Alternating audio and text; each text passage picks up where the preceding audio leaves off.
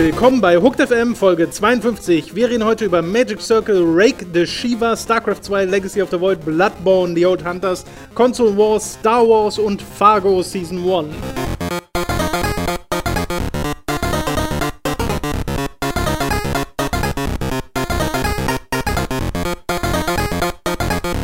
Er ist wieder da.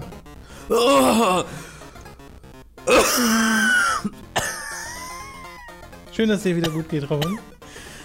Ich will wieder nach Hause, Tom. Nein, Robin.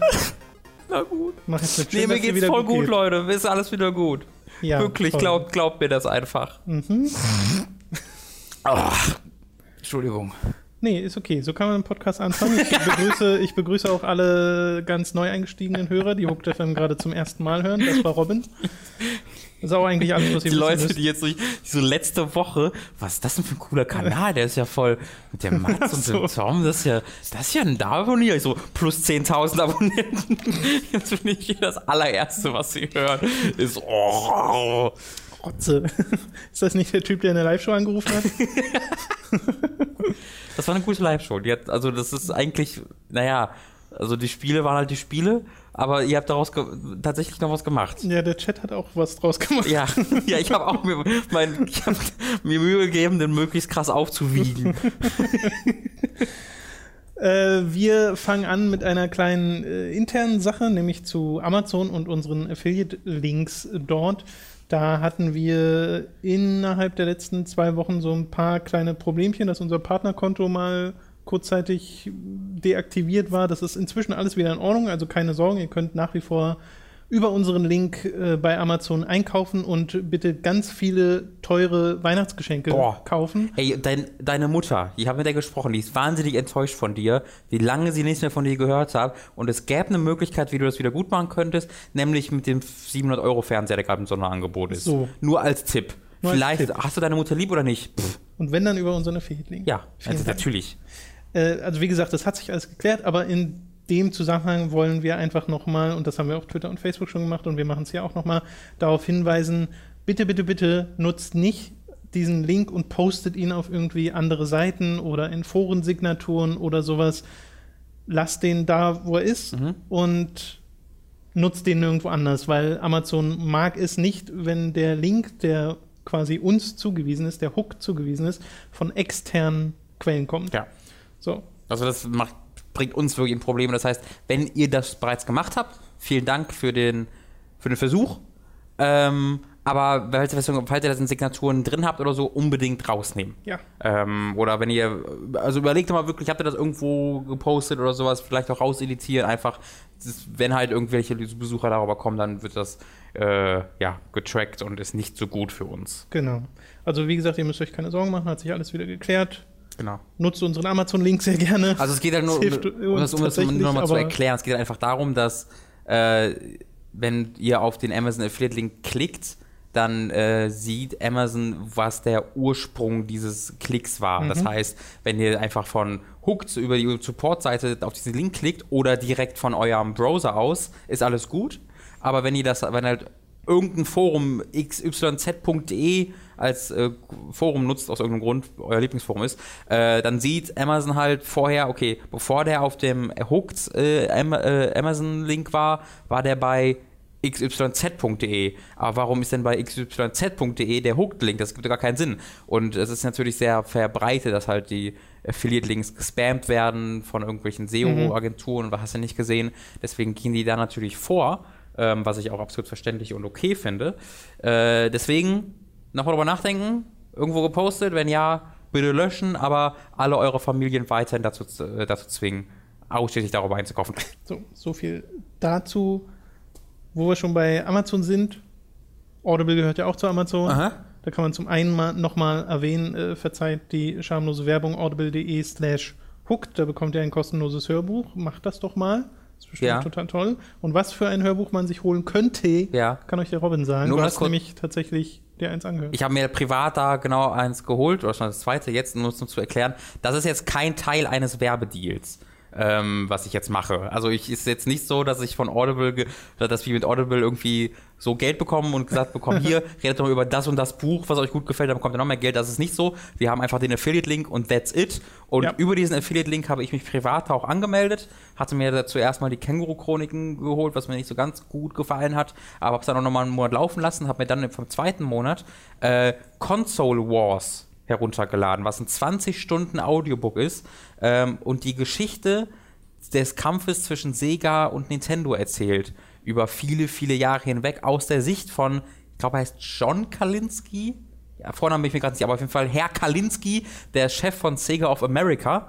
Ähm, aus seiner Sicht wird das quasi erzählt, also nicht von ihm, es ist dritte Person, aber quasi immer aus seiner aus seiner Perspektive heraus. Also das, das, beginnt quasi damit, dass der Kalinski äh, so ein bisschen die Geschichte erzählt wird von dem, wie der bei Mattel war und da bei Matchbox und dann, äh, als es geklappt hat, dann war er am Strand mit seiner Familie und dann kam der äh, Sega auf Japan-Chef äh, dazu und hat ihn besucht und sagte ihm, hier, fang doch mal an. Äh, und dann geht es halt darüber, auch mal auf die, es ist hauptsächlich aus der Perspektive von Sega, die halt versuchen, den Giganten Nintendo zu stürzen. Und ab und zu geht es dann auch zu Nintendo rüber, aber Nintendo ist immer eher so der Konkurrent. Das wird ja. immer aus der Sicht von Sega eher betrachtet. Ähm, ohne dass es jetzt irgendwie parteiisch ist. Also es wird halt immer mit den Augenzwinkern natürlich auch gemacht. Ähm, aber es ist halt, es wirkt wie eine erfundene Geschichte, weil es so gut geschrieben ist, wie ein stinknormales äh, fiktives Buch mhm. und aus der dritten Person und die Erzähle und die äh, Gespräche sind halt komplett ähm, super vorgelesen und super äh, aufgeschrieben.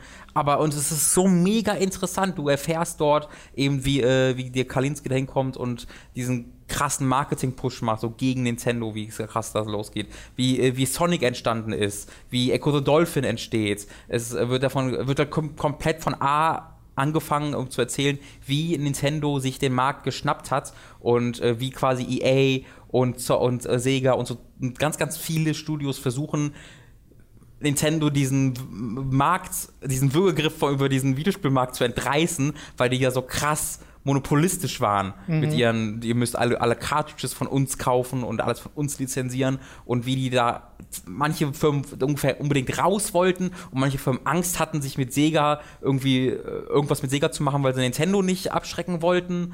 Äh, und dann hat sich Sega so zusammengesucht, welche Unternehmen in einem, in einem Klagekampf oder in einem Klagekampf, in einem gerichtlichen Kampf mit Nintendo waren und die an sie zu ihrer Seite geholt. Es ist unglaublich interessant geschrieben. Ähm, ich selbst war ja, ich habe das ja so ganz knapp verpasst, diesen wirklichen ja. Konsolenkrieg den mitzubekommen. Aber selbst für mich ist, oder vielleicht dann besonders für mich, weil ich äh, das für mich so ein bisschen weiter weg ist, ist es unglaublich interessant. Also ich glaube, jeder, der Interesse an Videospielen hat und besonders wer irgendwie damals äh, selbst da Teil davon war oder sogar halt Nintendo-Fan war oder Sega-Fan war, der kommt da sowas von auf seine Kosten. Also je, jedes Mal, wenn ich irgendwie nur fünf Minuten gerade Zeit habe oder irgendwie abwasche oder sonst irgendwas, mache ich sofort immer das Audiobuch weiter an, weil ich äh, mehr davon hören will. Achso, du bist noch gar nicht durch. Äh, nee, es ist halt 20 Stunden, ich bin jetzt 10 von 20 Stunden okay, drin. Ja. Äh, ich bin gerade, da haben sie den, äh, äh, was ist die Konsole, die mit dem Super Nintendo von Sega gelauncht wurde? Genesis war der vorher, oder?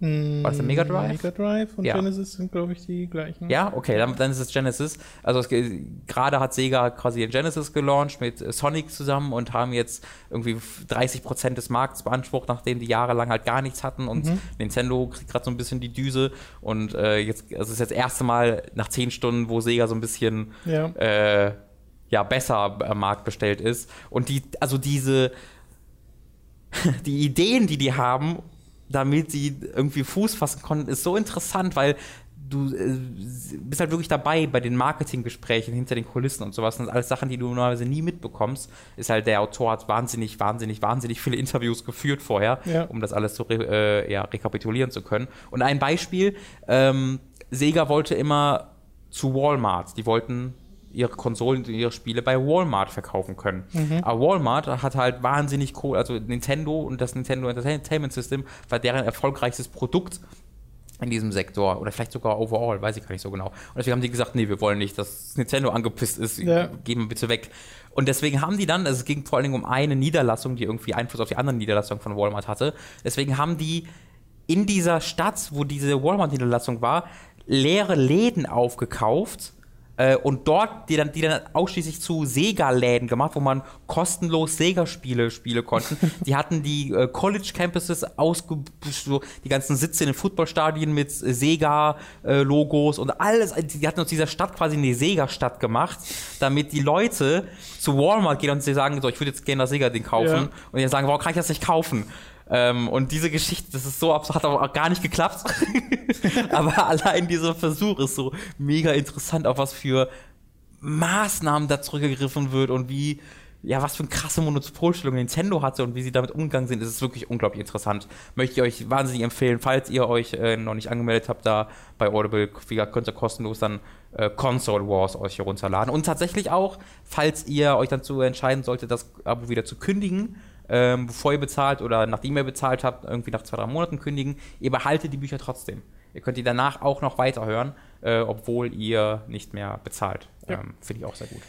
Damals war halt Console War wirklich noch so ein bisschen dem Namen gerecht, habe ich das Gefühl, weil ja. man sagt es ja auch schon, also PS3 und Xbox hat man es ja auch immer gesagt, ne, und Xbox 360, aber ich hatte das Gefühl, da war der Console War eher zwischen den Communities Mhm. Und damals war es tatsächlich, waren es tatsächlich die Publisher, die so genau. aggressiv ich meine, ist ja total der Klassiker, ne? Genesis does what Nintendo don't. Genau, das so, war würdest du heute nicht mehr lesen. das war tatsächlich vor der Zeit, bevor Kalinski da hingeht. Das fanden die immer, das wird immer so erzählt, das war so das eine coole Ding, was der Vorgänger gemacht hat. Ja. Aber äh, Sega hat sich immer gedacht, ja, was machen wir denn, was Sega, was Nintendo nicht macht? Keine Konsolen verkaufen.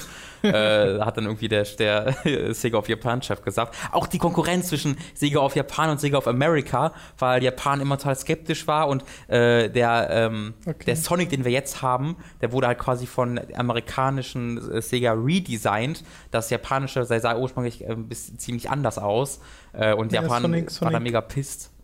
Meinst du die Veränderungen von den ersten Sonic-Titeln bis zu den späteren Sonic? Äh, nee, ich meine, der, also der Ursprungs-Sonic-Charakter sah ursprünglich anders aus. Okay, noch Und bevor das, er überhaupt. Genau, es gibt auch so einzelne Artworks, das heißt ich im Internet davon, der hat halt eine äh, sehr großbusige Freundin namens äh, Madonna dabei und hatte irgendwie, das, war so mega gothic und edgy. Äh, und das ist ja, also so ein bisschen mittlerweile auch noch, die Serie ein bisschen mehr, aber der war dann ja schon eher cool und augenzwinkernd. Ähm, aber ursprünglich war der eher so Gothic fast schon. Ähm, und die dachten alle, das ist das schlechteste Maskottchen, was ich je gesehen habe, was soll das? Und dann mussten die mit Japan kämpfen, um das. Also wahnsinnig, wahnsinnig interessant. Ich glaube, also ich glaube, es wäre auch voll was für dich oder Mats. Ähm, ja, klingt so. Äh, kann ich äh, ausdrücklichst empfehlen. Ich glaube, ich hatte noch nie so viel Spaß an einem Hörbuch. Console Wars. Console Wars. ein, ein Begriff, den man heute nicht mehr so gern benutzt. nee, und das ist halt wirklich Krieg gewesen. Also, wie du auch die Sega-Leute hörst, wie die auch wirklich sagen, wir stürzen die! Und äh, jeder, und die, wenn man sich nicht mag, hasst man sich wirklich und wie sie ja, Krieg das, ziehen gegeneinander. Ich finde diesen Kontrast so lustig, weil heute hast du halt so diese, diese kleinen Seitenhiebe, so mhm. wie man Spieler auf der PS4 äh, tauscht oder ja. so und sie geben es einfach nur so und das ist dann, das ist das aggressivste, was es so gibt. Ja. Und es ist immer mit dem Augenzwinkern teilweise. Also die, und die reden positiv voneinander heutzutage. Phil Spencer sagt, dass Sony ja auch. Genau, heute ist voll diplomatisch so. alles. Und damals hat einfach Wie der. Langweilig. ja, der Sega, der, der äh, Sega war, der Kalinski war bei, auf der, äh, auf irgendeinem Messe-Event war der bei, beim Nintendo stand und wollte halt mit dem Nintendo-Sprechchef sagen, nö, der ist nicht da. Und dann wollte er den Termin machen, so, haben wir einen Termin machen? Nee, der hat sehr viel zu tun. In einem Monat, der hat sehr viel zu tun. Hat einfach geweigert, sich mit dem uns zu unterhalten. Das finde ich wahnsinnig interessant.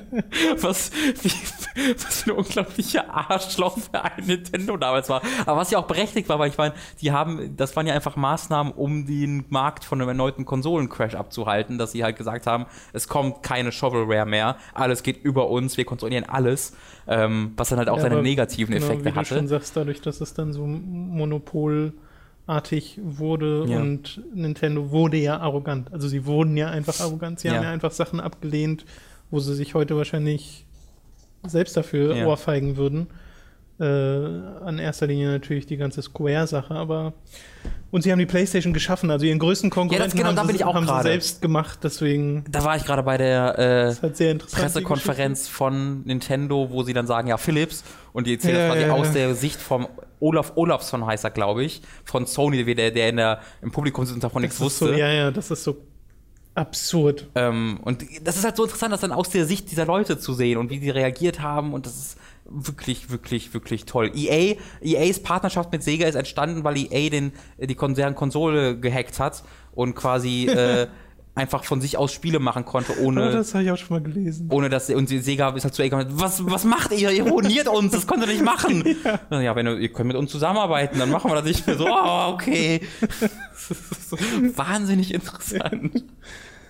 Okay, das, das dazu. Ja. Ein, ein kleiner ein kleiner Abstecher in den Konsolenkrieg aus Ich, ich lerne da wirklich gerade sehr, sehr viel durch über, von dieser Industrie. Finde ich toll. Wir kommen zu den Spielen, die wir diese Woche gespielt haben, denn news-technisch ist nicht so wahnsinnig viel passiert, aber äh, Sp im Spielebereich gibt es auch einiges, über das vor allem Robin reden möchte, weil das ist quasi der, was Robin in seiner Krankheit gemacht hat. und die Woche davor, hat, Und die Woche davor gemacht hat, Podcast. Angefangen mit äh, Magic Circle, nehme ich einfach mal. Ah, okay. Magic Circle, das habe ich im, äh, im äh, Sale jetzt gekauft äh, war von 20 auf 13 Euro runtergesetzt. Ähm, ich kenne das gar nicht. Das kommt von zwei oder also ist natürlich das Team insgesamt waren ein paar mehr Leute, aber äh, Hauptteam waren quasi zwei oder drei Leute aus äh, ehemaligen Bioshock und Dishonored-Entwicklern.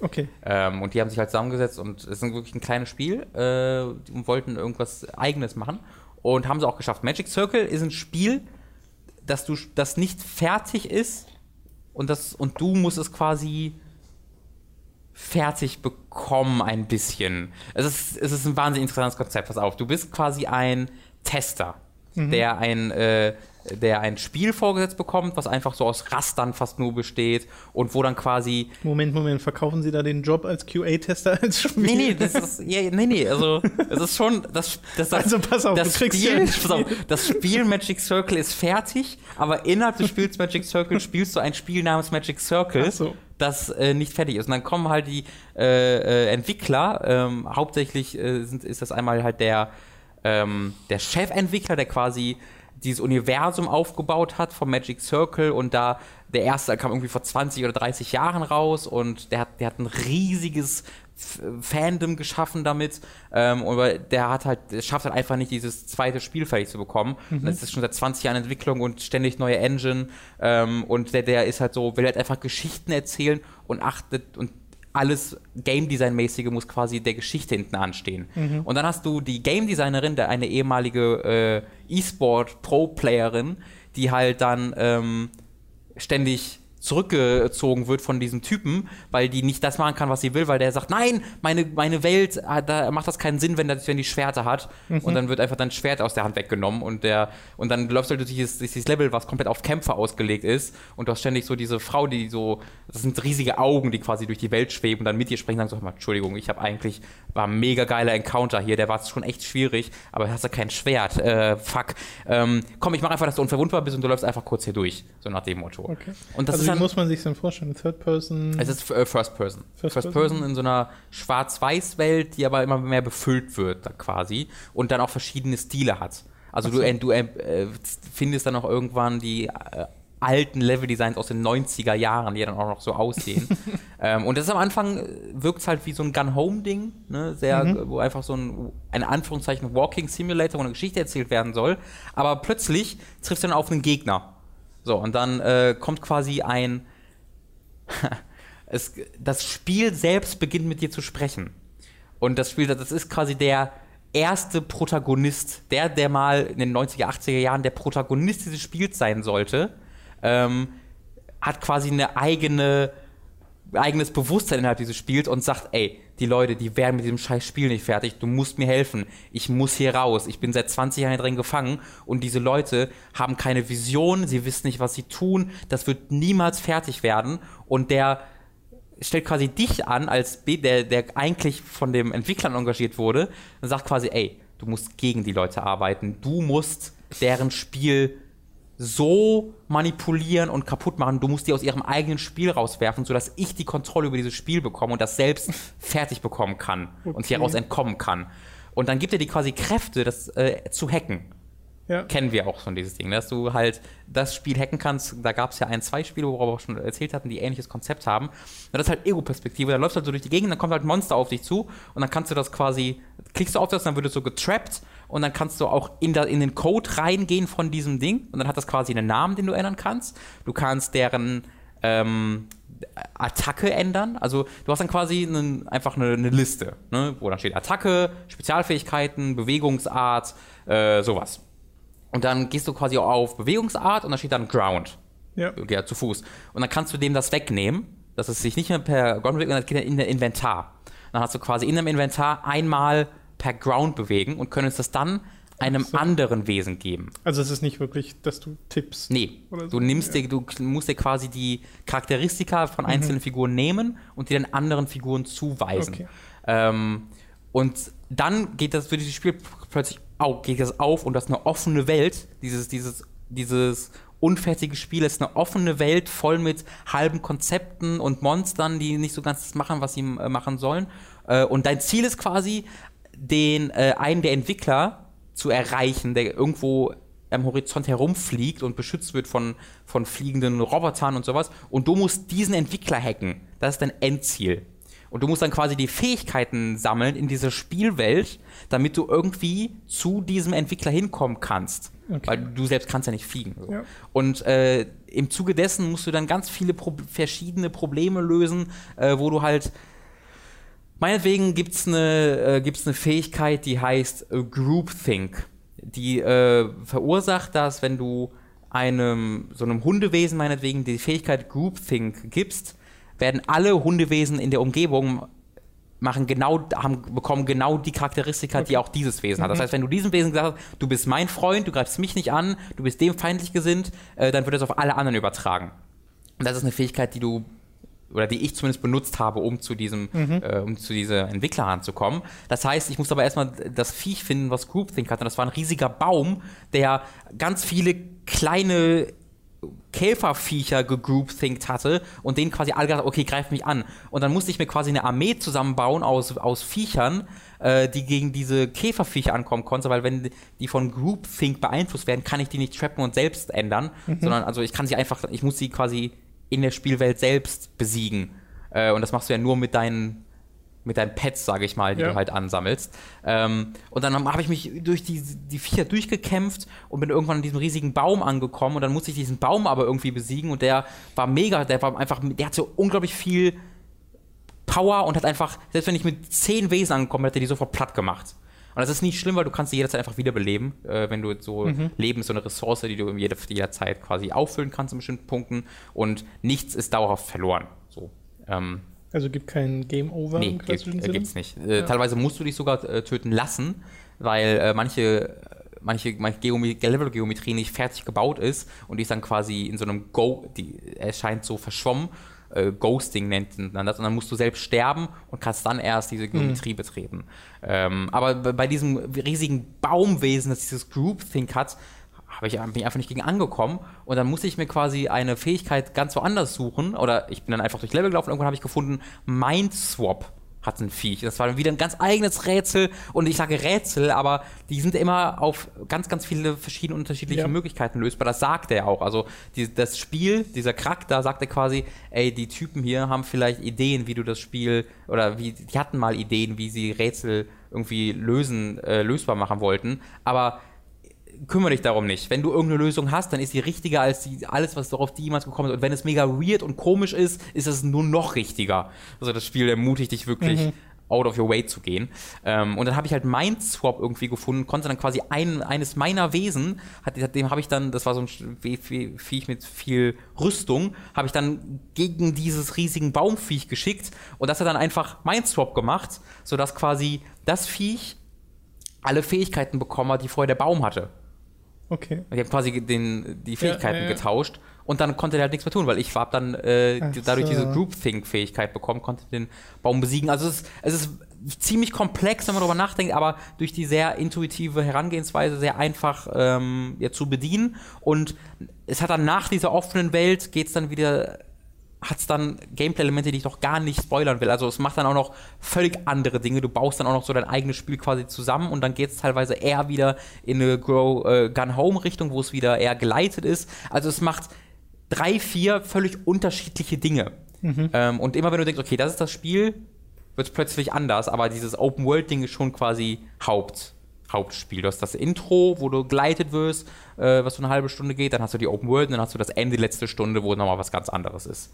Ähm, ich habe so vier bis, ich habe glaube ich fünf Stunden gebraucht, aber ich habe auch viel nicht gemacht.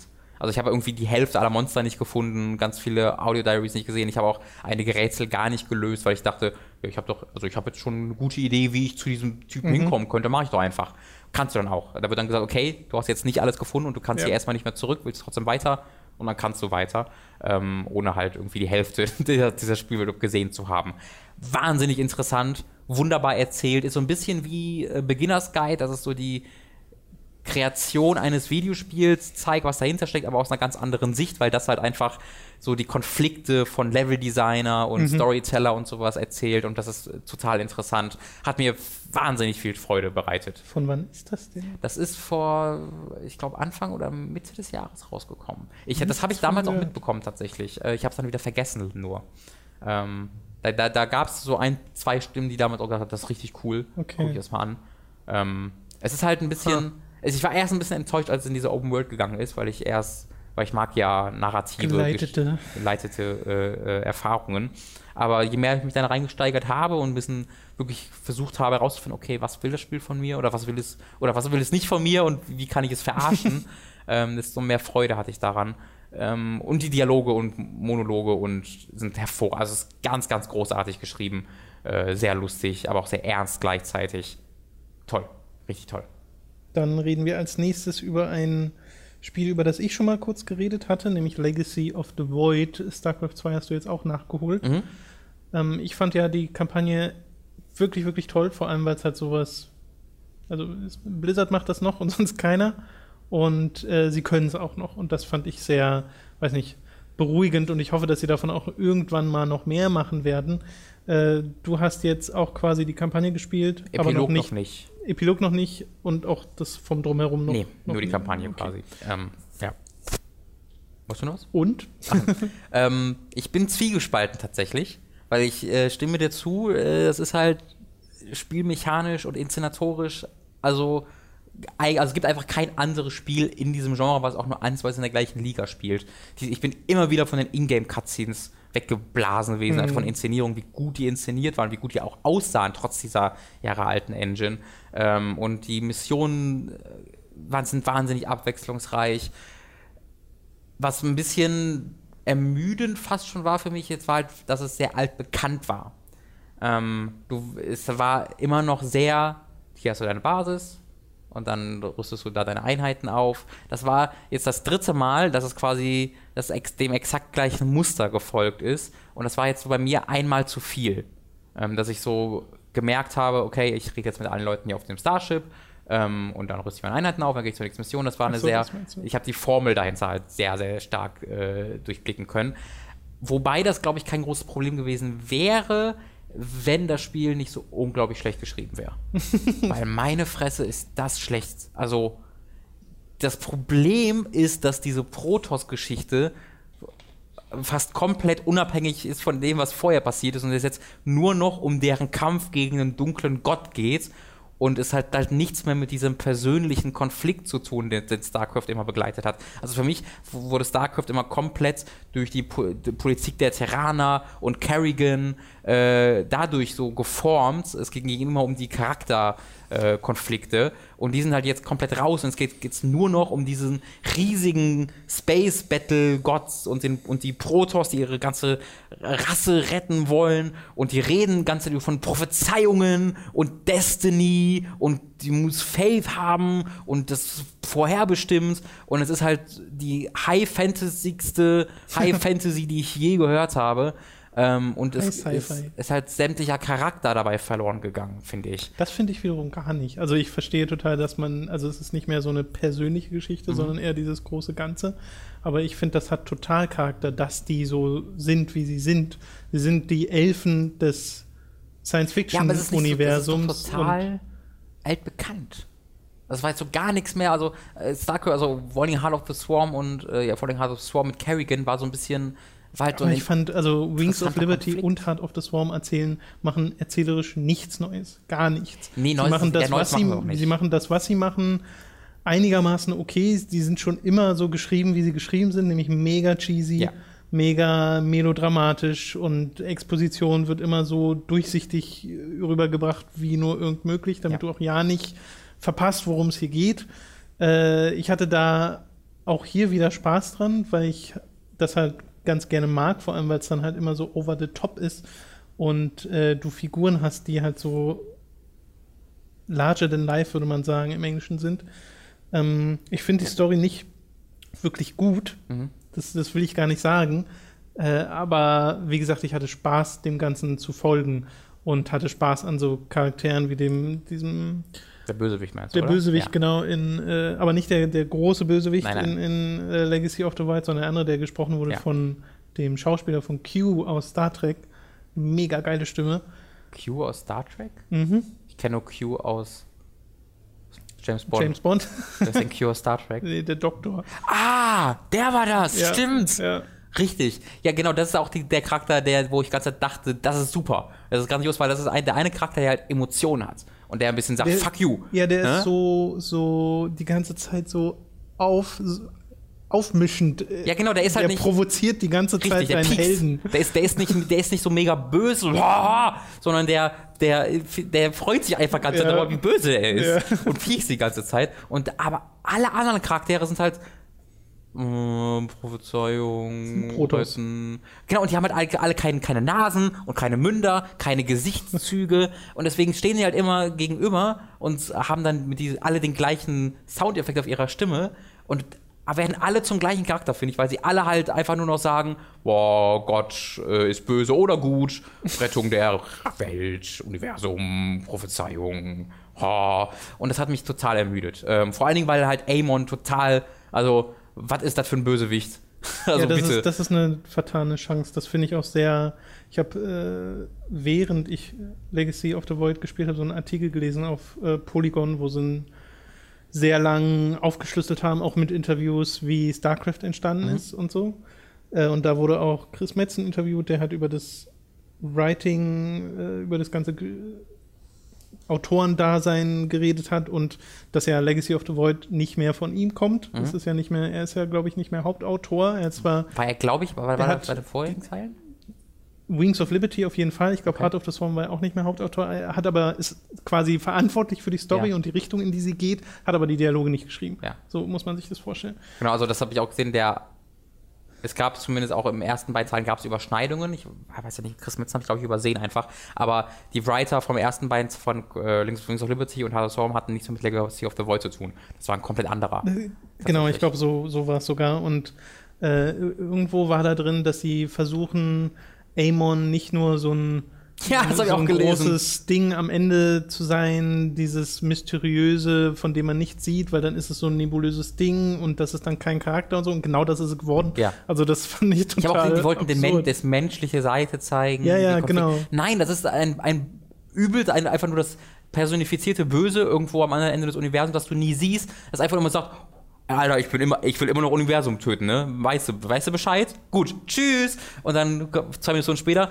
ey, übrigens, ich bin immer noch wahnsinnig böse. Wisst ihr hoffentlich Bescheid. Und das hat halt so, das, diese ganze Story ist so straightforward. So, also, es ist halt wirklich, so, wir müssen jetzt Amon killen, okay? Okay. So, jetzt Amon gekillt. Credits. Da ist so nichts drin, was mich in irgendeiner Art und Weise überrascht hat oder Ah, bis auf dieser Bösewicht, dieser eine Typ. Den fand ich mhm. cool und der, oh, was macht der denn jetzt hier plötzlich? Den fand ich wahnsinnig cool, aber ich, das, hm, es war einfach zu straightforward, oder es, es kann ja straightforward sein und mir dann eine relativ simple Geschichte erzählen, wenn es das auf eine interessante Art und Weise macht. Aber dadurch, dass die Charaktere alle völlig uninteressant waren, bis auf diese eine Ausnahme, und zwei, Phoenix fand ich auch cool. Ähm, bis auf diese Ausnahmen war ich da echt nicht so ganz bei. Ich hatte trotzdem wahnsinnig viel Spaß damit, einfach weil es halt spielerisch so über mhm. alle Maßen erhaben ist. Äh, und weil ich immer wieder Bock drauf hatte zu sehen, okay, was lassen die sich jetzt einfallen und was ist mein nächstes Upgrade, das ich bekomme? Oh, ich kann einfach den Phoenix, den übelsten Kampf Roboter-Fuck-Off-Typen in das Battlefield spawnen lassen und der räumt einfach, der, die ganze Map räumt er einfach auf. Das ist grandios. Ja, ja fast, aber ja. ja also da, wo, der, da, wo man den droppt, ne, bleibt nichts stehen. Das ist, das ist toll. Ich habe so, hab so zwei Einheiten und die das ist einfach die Herr der Ringe-Armee auf Seiten der Bösen, droppt den Typen rein, nichts übrig geblieben. Ja. Hatte ich wahnsinnig Freude dran. Ähm, ja, es ist aber auch so ein bisschen die, das Finale nicht nur von der StarCraft 2 Trilogie, sondern eigentlich von allem, weil ja schon in StarCraft und Blood War angeteasert wurde. In einer Mission, in was- einer Epilogmission. Und was so das große Ganze ist. Und das haben sie auch in Wings of Liberty gemacht. Ja. Ähm, Also ich finde, das ist, kann man schon fast nicht als wirkliches Teasern gelten lassen. Das war halt bei Brute War eine ga- special geheime Mission, Mhm. wo du ja als Serazul dann warst und da gab es dann, hey, ist das hier, was ist das für ein komischer Hybrid? Oh, da gibt es aber irgendwas. Und das wurde dann im bei Heart of the Swarm und Wings of Liberty war es auch immer nur so nebenbei, hat Serazul immer wieder angekommen. Ey, hallo, ich weiß, ihr habt gerade voll persönliche Konflikte, aber hier ist noch ein Böser irgendwo. Aber dann, ich finde, es gab so voll den deutlichen Cut zwischen Heart of the Swarm und äh, jetzt dann äh, Legacy of the Void, wo die ganzen alten Stories irrelevant waren und es jetzt nur noch um diese andere Story Hey. ging, die nie also Kerrigan und Rayner sind fast komplett aus dieser Story raus und das fand ich echt blöd. ne, Kerrigan und Rayner waren halt so ein Fokus, ne, vorher. Ja. Ja.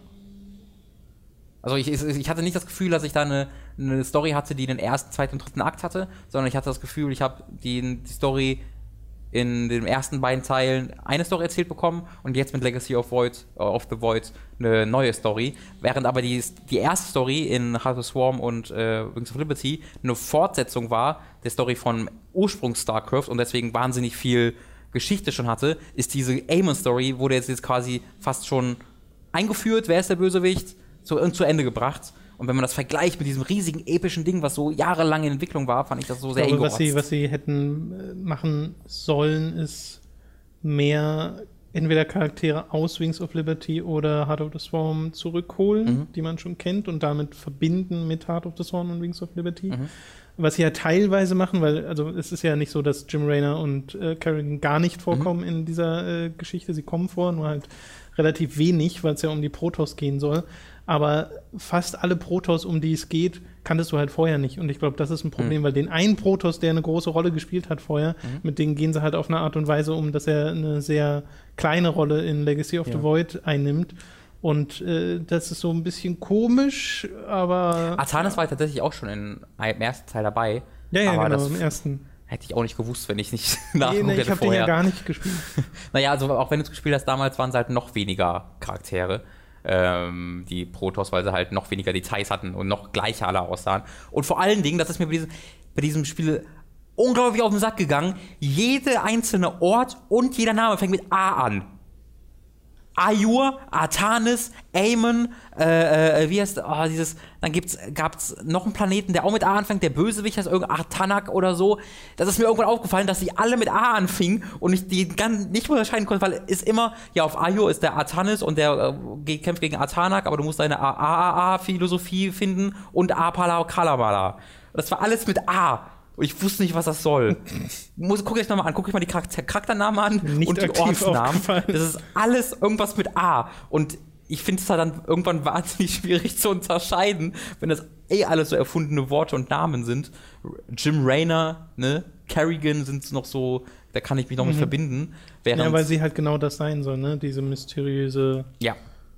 außerweltliche Rasse. Ich hätte dann irgendwie gebraucht. Sie haben ja zum Beispiel den Plotpoint auch angesprochen, dass Eamon mal einen Einfluss auf Kerrigan auch hatte und sowas. Das hätten sie in dieses Spiel reinbringen müssen, dass halt wirklich du irgendwie gegen Kerrigan oder gegen irgendwas, was du kennst, vorgehen musst. Während jetzt kämpfst du halt gegen alle, alle Gegner, also sowohl gegen Terraner als auch gegen Protoss, als auch gegen Zerg. Wird einfach, ja, wird von Eamon kontrolliert. Ist halt einfach so die Ausrede für alles. Also das ist ein bisschen, Ja. ein bisschen lahm. Auch wenn mir die grundsätzliche Idee gefällt mit deren äh, komischen, wie heißt das Ding? Achso, ihre, ihr komisches Sci-Fi, Ja. wir sprechen miteinander. Also ist bestimmt auch irgendwas mit A. ich weiß es nicht mehr. Deren, deren äh, nee, K- Ka Kal Kala, Kala. Kala. Ka Kala? ich glaube schon. Ja, deren Afrozöpfe waren An- Antennen, die, der, die alle miteinander verbunden hat und die mussten das dann abschneiden und da haben sie sich deswegen einsam gefühlt. Das fand ich. Das ist auch so dämlich, wenn man darüber denn ein nachdenkt. Afrozopf. Naja, ein langer Afro, der wie ein Zopf aussieht. Was? Ein, ein Afro. Weißt du, wenn du, wenn du eine Afro-Frisur hast, hast du ja ganz viele, ganz viele kleine Afren. Meinst du Cornrows gerade oder? Ja, ein Afro. Afren halt.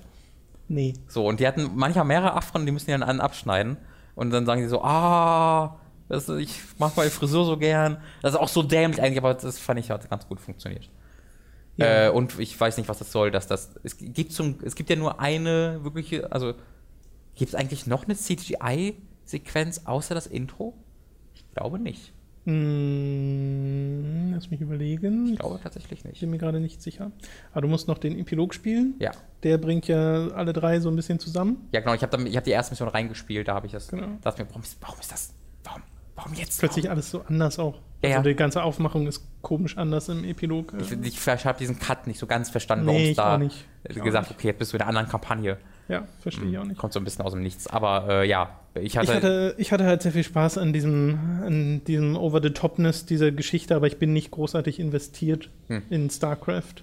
Ich finde auch, sie hätte, ich, sie ist mir nicht over the top genug gewesen. Ich hätte, ich gewollt, dass sie Kamehamehas rumwerfen, Genki Damas. Also wenn schon, denn schon, ne? Dann hätten sie wirklich rumfliegen müssen. Es gibt einmal so einen Genki Dama Kampf Ja. in Game, der wahnsinnig cool, also wirklich genial, geniale Idee.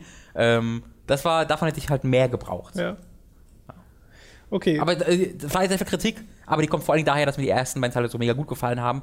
Ähm, und ich habe immer noch sehr, sehr viel Spaß dran gehabt. Und ich habe ja noch nicht mit dem Multiplayer gespielt und noch, noch nicht mit dem Koop-Modus. Das machen Tom und ich auf jeden Fall noch. ja. Ähm, deswegen, ich bin immer noch, äh, mache mir gar keine Sorgen, dass es sich trotzdem lohnt. Ich projiziere das, was sie da machen, immer so auf Warcraft. Wenn Mhm. ich mir das vorstelle, wie sie das machen, nur hoffentlich mit besseren Autoren, Mhm. äh, in einer Geschichte, in der ich mich verhältnismäßig gut auskenne und die ich total mag, das wäre einfach ein Traum, der mal gucken, ob der Kriegst irgendwann mal durch. Orgrimmar, hast du mal Thrall, mit dem du redest. Ja. Boah, hast du die, Was? das ist so ein paar Sachen zur World of Warcraft Legion, Was willst du denn sagen? storymäßig Storymäßig? gemused worden. Achso, nee, das weiß ich selbst nicht, ob ich die kenne. Deswegen lass mal lassen. Also es geht da um, es geht quasi um die, um die Prämisse, die dann jetzt bekannt ist, weil die, die Alpha ist ja gestartet. Ja. Ähm, und äh, hm, soll man nicht sagen? Ich Nee. meine nicht, das ist die Prämisse, das wird so. Also ich weiß ja so- jetzt nicht, was du sagen willst, deswegen. Also äh, einfach nur, wie, wie quasi diese Welt, wenn du quasi, was nach, wie die Welt nach dem Intro steht. So. Es Okay. gibt da einige Veränderungen in der Welt von Legion, wer wo anführt. Naja, lass mal. Lass Ach, mal, schade. Lass mal lassen. Äh, sprich lieber über Rake. Ach, ach stimmt, war ein Spiel, was ich auch beschrieben Ja. habe. R-A-K-E habe ich mir auch für 1,50 Euro, glaube ich, im Steam-Sale geholt. Offensichtlich, das habe ich danach dann irgendwie auch erst gesehen, Rake ist irgend so ein Creepypasta-Blödsinn. Okay. Ich finde das, Wort- das Wort Creepy, ich, hab- ich fühle mich richtig unwohl, das zu sagen. Creepypasta? Weil das so scheiße ist, das Wort. Jetzt komisches. Ich habe dann immer, macht ihr jetzt Nudeln damit? Was ist hier los? naja. Äh, ist ein, irgendein Viech halt, wo gesagt wird, hier, guck mal, das gibt's vielleicht, aber oh, gruselig. So. Ähm, Achso, Rake ist das. genau. Ist ein das Wesen oder was? Ja. Ein Vieh. Ich dachte auch, geht im Spiel vielleicht darum, dass du Rakes aufstellen musst. Aber nein, Rake ist ein Vieh offensichtlich. Und dieses Spiel ist äh, sehr, sehr indie und klein von einem Typen gemacht. Falls ihr übrigens das äh, Kettensägen hört, ich bin sehr wütend. Nein, äh, vor uns wird gerade gebaut heute. Ja. Ähm, Rake ist ein Spiel, wo du merkst, dass es von einem Typen gemacht wurde und mit Unity Assets zusammengeflickt wurde und so. Aber es funktioniert trotzdem ganz gut. Du hast ein relativ kleine, offenes Gebiet, das du durchstreifen kannst und du bist ein Jäger, der eben auf der Jagd nach dem Rake ist. Ähm, und du bist, du bist quasi in deinem Trailer, äh, sitzt du da in deinem Wohnwagen und du hast dann da dein, deine Kamera, du hast ein Gewehr äh, und du musst dann deine Kameras in dem Wald in der, und in der Umgebung geschickt platzieren. Du kannst auch Tiere fangen, Wildschweine, kannst dann deine Kamera auf dem Rücken dieser Wildschweine platzieren und das dann, und das dann einfach wegschicken, sodass du quasi eine bewegliche Kamera Mhm. hast. Warte mal kurz, ist das Ego-Perspektive? Ja, das ist Okay. Ego-Perspektive. Ähm, und es ist halt, also du hast halt eine Schrotflinte, mit der du auch schießen kannst, ähm, aber es ist jetzt kein Shooter. Also du bist wirklich Okay. hauptsächlich da einfach unterwegs in diesem Gebiet und erkundest und guckst, okay, da ist ein, da ist ein äh, Jagdstand, wo ich mich reinstellen kann, wo ich ganz einen guten Überblick habe und dann guckst du, wo du deine Kameras platzierst und dann kannst du äh, in deinem Wohnwagen auf diese Kameras so ein bisschen äh, Five Nights, wie heißt das? Five Nights at Freddy's. okay, richtig äh, mäßig dann die Kameras durchswitchen. Mhm. Und wenn du dann siehst, okay, fuck, da ist eine Kamera kaputt gegangen, ähm, kannst du, weißt du, okay, da irgendwo muss das Viech sein, kannst dann meistens in der Nacht ist er unterwegs, dann in der Nacht, also hat auch einen, dynamischen Tag-Nacht-Wechsel, musst dich dann irgendwie mit deiner Karte den, dein irgendwie dahin suchen, dass du wieder dahin findest und dann la lauschen, dass du das Viech hörst und dein, dein Ziel ist quasi, das zu erlegen. So. Ähm, und das hat eine sehr coole Atmosphäre einfach, weil du nie so ganz weißt, okay, wann kommst du jetzt? Es ist, jetzt, es ist halt nicht einfach nur, du rennst durch den Wald und slendermäßig poppt das Viech auf, ja. sondern du hast wirklich was zu tun und du hast, äh, kannst dich erwehren und äh, es gibt auch bestimmte Gebiete, was ich nicht gewusst habe. Also ich wusste nicht, ich, ich stelle euch mal vor, was ich vom Spiel gewusst habe und wie ich es dann gespielt habe. Ich habe gesehen, Rake, positive Reviews, ganz okaye Grafik, okay, du jagst irgendein Viech, Hunter, Hunter-Spiel, da 2 Euro kaufen. Gestartet, okay, ich habe hier mein Gebiet, ja, baue ich ein bisschen durch die Gegend, Kamera stelle ich auf. Was mhm. ist denn das? Keine Ahnung, ich habe der Schrotflinte, okay. Und dann höre ich so ein Flüstern im Hintergrund, es war an, da Tag, ich war beim Tag, oder höre ich so ein Flüstern und so eine Hausruine. Ich so, hm, okay, was denn?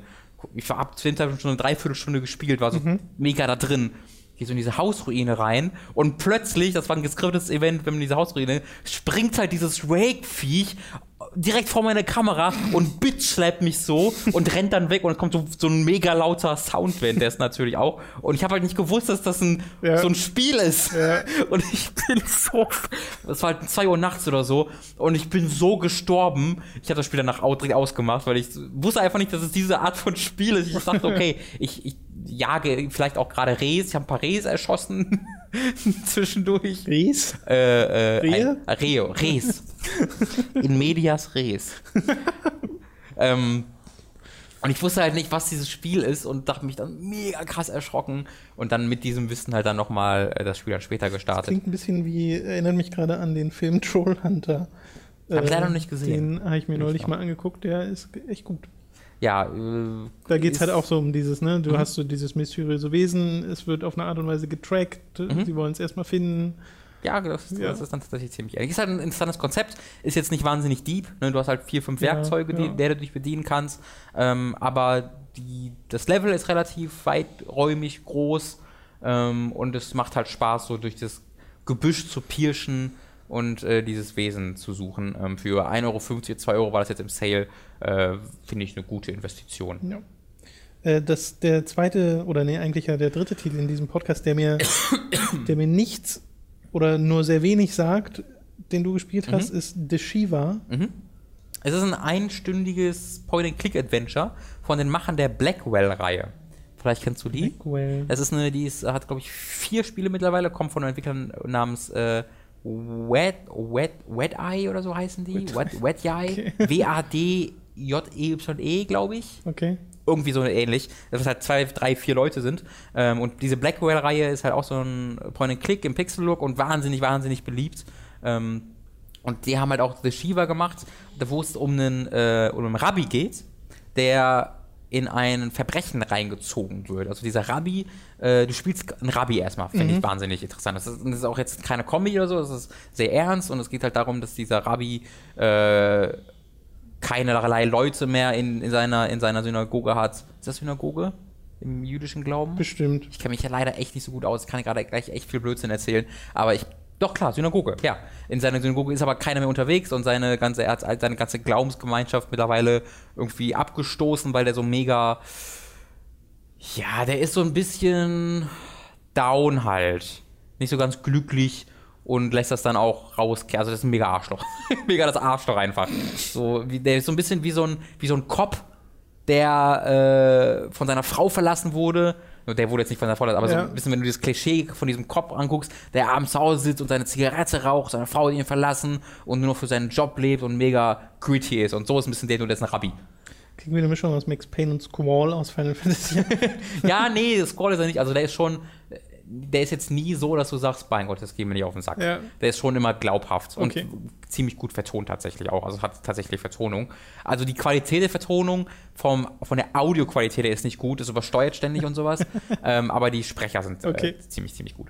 Ähm, und du wirst halt in die, in, als, äh, als dieser Rabbi in ein Verbrechen reingezogen, weil zu dir kommt ein Polizist und sagt, hier, der, dieser Typ, der seit acht Jahren nicht mehr in deiner Synagoge war, äh, äh, der hat dir 10.000 Euro hinterlassen, der wurde ermordet. Was ist denn da eigentlich los? Und du sagst, was, hä? Keine Ahnung, was ist da los? Und du musst dann quasi aufklären, worum es da geht. Und du hast eine Vergangenheit mit diesem Typen, weil du den mal aus deiner Glaubensgemeinschaft raus, rausgekickt hast. Ähm, und Shiva ist quasi ein, äh, ich nenne es mal ein Ritus, wenn jemand verstirbt im, im jüdischen Glauben wird, der, das, wird dem quasi danach ein, ein Shiva bereitet. Es ist mhm. quasi ein, einfach ein Ritus, wo du dem dann dem gedenkst. Okay. So. Ähm, und deswegen hat es dann Shiva. Äh, für mich war es interessant, weil ich einfach mit dem jüdischen Glauben nichts am Hut habe, äh, keinen Kontakt dazu habe und deswegen einfach in dieses Szenario geworfen zu werden, wo äh, es, es geht, also es sind nicht ausschließlich Juden, aber halt es geht halt viel darum, äh, warum manche Leute eben nicht mehr Teil dieses Glaubens sind und warum manche Leute äh, oder wie Leute darauf reagieren, wenn jemand heiratet außerhalb des Glaubens. Also das ist wirklich äh, sehr serious Shit, der da angesprochen wird. Und zusammen damit einem Mord, den du aufklärst, mega interessant, äh, toll geschrieben, sehr kurz, da geht ungefähr eine Stunde, deswegen ist es jetzt nicht groß episch und du hast auch keine großen Twists in der Geschichte, da schon ein paar, aber die werden jetzt nicht, schlagen wir jetzt nicht auf den Magen, weil du diese Charaktere halt nicht so toll groß kennenlernst, wirklich. Ähm, aber es ist kurz, es ist prägnant, es bleibt dir im Kopf und macht genau das, was es machen will. Kostet auch dann wieder 1, 2, 3 Euro okay. und äh, so ein, für so ein einstündiges Ding wirklich, wirklich großartig. Ähm, The Shiva möchte ich euch sehr, sehr herzlich empfehlen, falls ihr ein bisschen auf was Ungewöhnlicheres steht. Alles klar, das letzte Spiel, das bei mir hier steht, äh, das du gespielt hast, ist wahrscheinlich das größte von all denen, nämlich Bloodborne and the Old Hunters. Mhm. Äh, jetzt äh, kommen wir in eine kleine Bedrohung, denn ich will eigentlich gar nichts hören. Ja, ich werde auch, werd auch nichts zu konkreten Bossen oder, oder so sagen. Dann fang doch einfach mal an. Ja. Ich muss gerade eh auf Klo. Okay. Ach, so ein Zufall, Tom. ja, ne? Ja, ja. Wir sind zwei Stunden. ähm, nein, ich werde tatsächlich auch nicht spoilern, weil ich euch das ja auch nicht versauen will und weil ja Überraschungen ein großer Teil der Faszination von dieser, dieser Serie sind. Und ähm, Otanas ist großartig. Womöglich besser als das Hauptspiel, finde ich. Ähm, ich finde sogar ziemlich sicher besser als Hauptspiel, wenn ich drüber nachdenke. Es hat mich immer mal wieder an Dark Souls 1 erinnert, tatsächlich, vom Level-Design her und von den Boss-Designs her. Ähm, Bloodborne hat, hat, das ja auch schon sehr, sehr gut gemacht, aber Old Hunters legt da, finde ich, nochmal eine Schippe drauf. Also besonders der letzte Boss ist womöglich der beste Boss, eine oder einer der besten Bosse, die ich in, diesem, in dieser Spielereihe inklusive Dark Souls 1 und 2 und Demon Souls äh, je erlebt habe. Ich saß da, glaube ich, oh, drei bis vier Stunden dran an diesem einen Boss, aber ich war nicht frustriert, weil ich immer, immer, immer gemerkt habe, okay, ich kann es. Ich, der hat da die Lücken, wo ich reinpieken kann. Äh, so kann ich diese Moves kontern. Ich muss es einfach nur richtig timen und ich muss einfach nur seine, seine Bewegung richtig abschätzen können und dann kriege ich es hin. Und deswegen habe ich dann auch irgendwann hinbekommen mit zehn, äh, nicht, nicht Estus Flask, sondern Blood Vials, glaube ich, übrig. Also da lief es dann auch äh, tatsächlich ziemlich gut. Ähm, aber vorher hatte ich einfach vier Stunden lang keine Chance. Das ist bei anderen Bossen ein bisschen anders, weil teilweise habe ich das Gefühl, dass es nicht so ganz gebalanced war. Weil dieses DLC halt so ein bisschen. Naja, sie. aha, wie erkläre ich das? Du musst halt schon wirklich eine Weile im Spiel drin sein, um überhaupt auf diesen DLC zugreifen zu können. Level 60 sollst du, glaube ich, so ungefähr sein. Problem ist, ich war halt schon im New Game Plus Plus, also in meinem dritten Durchgang. Und mit jedem New Game Plus wird das Spiel schwieriger. Das heißt, die Gegner werden aggressiver, die Gegner bekommen mehr Health, die Gegner machen mehr Schaden, was natürlich auch sinnvoll ist, weil du selbst ja auch stärker wirst. Aber irgendwann halt ab New Game Plus äh, sind deine Statusverbesserungen werden so marginal, äh, dass du selbst kaum mehr stärker wirst, aber deine Gegner werden immer stärker. Und in diesem New Game Plus Plus gab es dann zwei Bosse, also besonders ein Boss, der mich so weggefickt hat über fünf Stunden hinweg, dass ich selbst einfach für mich erkennen musste, ich kann den nicht besiegen dieser Boss ist zu stark für mich. Ich sehe für mich keine Chance, den Typen zu besiegen und musste dann tatsächlich auch mir Hilfe suchen. Vielen Dank da an äh, Jodge oder Huge, ich weiß nicht, wie man dich ausspricht, auf Twitter, der mir dann äh, tatsächlich äh, mit diesem Boss geholfen hat, wo ich dann auch besiegen konnte, ähm, wo ich dann quasi dann alles in diesem DLC geschafft habe. Also das Ding, da steckt unglaublich viel drin. Ähm, viele neue Sachen, viele, viele, viele neue äh, Waffen, viele neue Gebiete, neue Bosse, neue Gegner, teilweise auch alte Gegner, teilweise auch alte Gebiete, die aber modifiziert wurden. Es, es spielt sehr gut mit Erwartungen. Ich ist einer der besten DLCs, die ich je gespielt habe und äh, wie gesagt, hat, hat einen Boss ähm, zu bieten, wo ich sage, das ist womöglich der, aber auf jeden Fall einer der besten Bosse in der gesamten Soulsborne-Reihe. Ähm, jeder, der Blood, an Bloodborne oder Dark Souls Spaß hatte, muss sich den eigentlich kaufen. Ähm, ich glaube, er hat mir besser als das Hauptspiel gefallen. Tatsächlich. Mhm. Weil bei mir ist es ja wirklich so, ich habe hab die erste Hälfte ja sehr gern gemocht und die zweite Hälfte dann sehr viel weniger gern, weil ich einfach die Gebiete nicht mehr so viel, so viel mochte und die, äh, und die sehr viel abgespacedere Geschichte nicht mehr so sehr mochte. Ähm, und auch vom, von der Lore her und so habe ich das Gefühl, hier wird es sehr viel grittier. Ne, es geht sehr viel mehr darum. Moment. Ja. Wie kann das Spiel grittiger werden? Ah, das ist, das ist was empfindet, weil ich hatte das Gefühl, so, als es halt so mega abgespaced wurde, habe ich so ein bisschen. Aber mega abgespaced ist ja auch übertrieben. Ne? Für, nein, ja, okay, für diese Verhältnisse. Also es ging ja bei, bei den Soul-Spielen, auch bei der ersten Hälfte von Bloodborne, immer sehr um die menschliche Seite, dass Menschen irgendwie vielleicht auch Kontakt zu etwas Größerem bekommen, aber wie die denn damit umgehen und was dann mit den Menschen passiert da. Und äh, so in der zweiten Hälfte ging es dann bei Bloodborne dann mehr um die Götterwesen und wie die, was die so machen. Ähm, und dann bist du in diesen Traumarealen unterwegs, die dann doch relativ straightforward waren, fand ich. Also sowohl der Forest als auch Yagul, als auch der Nightmare und sowas, die fand ich jetzt nie so wirklich verstörend mehr. Die mhm. hatten schon ihre Sachen, aber jetzt in diesem DLC geht es wirklich auf Verstörung. Also hier guck dir an, was hier mit den Menschen passiert ist, diese Experimente. Und es geht, es, also mein lieber Herr Gesangsverein, ich habe da teilweise wirklich einen offenen Mund gesessen, was mir da gezeigt wird. Es hat mir sehr, sehr gut gefallen. Es wird halt einfach sehr viel nahbarer, finde ich wieder. Okay. Ähm, und ich glaube, viel mehr will ich auch gar nicht sagen. Es sieht großartig aus noch immer. Äh, ich ich habe jetzt das erste Mal mit den vernünftigen Ladezeiten gespielt. Das ist ganz schön. Und ohne den Schwierigkeitsgrad-Bug? Ohne den Schwierigkeitsgrad-Bug, äh, genau. Ähm, ja, ich würde euch tatsächlich empfehlen, erstellt einen neuen Charakter und spielt mit dem. Weil auf New Game Plus Plus ist es teilweise einfach wirklich frustrierend. Weil es, du merkst, du hast den Boss raus, aber du musst, also bei diesem einen Boss habe ich alleine ungefähr 15 Minuten auf ihn draufkloppen müssen, um ihn zu töten. Und 15 Minuten lang den Boss äh, raufkloppen zu müssen, mhm. äh, oder sagen wir, sagen wir 10 bis 15 Minuten. Aber es war auch nur der optionale Typ, deswegen war es nicht so schlimm. Bei den Hauptbossen ging es eigentlich immer. Aber dieser optionale Typ, das, da hätte ich 10 bis 15 Minuten fehlerlos kämpfen müssen in 15 gefühlten Phasen. Äh, und das war einfach zu schwierig. Ähm, für mich, der Jodke hat es geschafft im New Game Plus Plus. Und dafür so. auch höchsten Respekt. Ich werde wahrscheinlich mal Funhooked auspacken und den da auch nochmal reinschicken. Ach ja, Fun Funhooked, genau. Funhooked. Ja, äh, ich, ich weiß, dass du da besonders viel Freude mit haben wirst. Ja, ich glaube es auch. Ja. Ich finde vor allem wieder lustig, dass ich es wieder so den, also das habe ich ja schon gelesen, dass der Zugang wieder, den muss man suchen. Ja, ja. das ist nicht so ganz absurd wie in Dark Souls. Das ist aber schwierig. Das war wirklich einfach, also da haben sie einfach nur. Dark Souls haben sich gedacht, Lass mal da einfach einen Gegner hinstellen. Ja. Ja, und da auch. Und dann musst du zuerst ihn, dann den. Ja, ja, auf jeden Fall. So blöd. Das ist wirklich So blöd. unfassbar. Also du hast jetzt zumindest so ein Pop-up, wo es sagt, ey, guck mal, vielleicht sollst du jetzt ungefähr das machen. Ach so, ist okay. Also es schubst dich so in die richtige genau, Richtung. Genau. Ja, immerhin. Genau. Äh, ja, schon mehr als ich erwartet habe. Ja, äh, ganz, ganz, ganz, ganz, ganz, ganz toll. Und ich habe, äh, um alles zu machen, habe ich 20 Stunden gebraucht, aber ich habe auch 5 Stunden an einem Boss gesessen. Deswegen.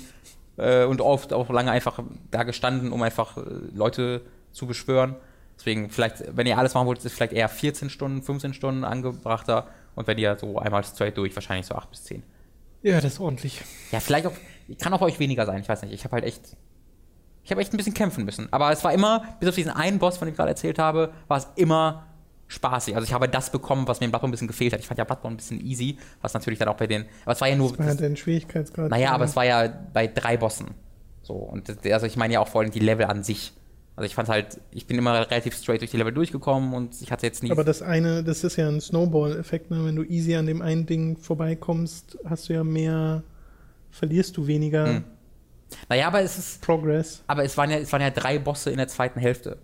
Weißt du, es war jetzt ja nicht das gesamte Spiel, wo aber ich. Es fing doch schon hatte. beim Bloodstaff Beast an.